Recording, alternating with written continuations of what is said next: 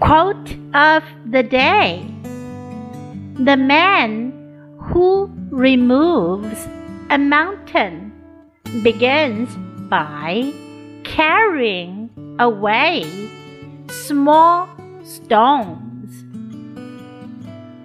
Chinese proverb 一大山始于运小石。 The man who removes a mountain begins by carrying away small stones.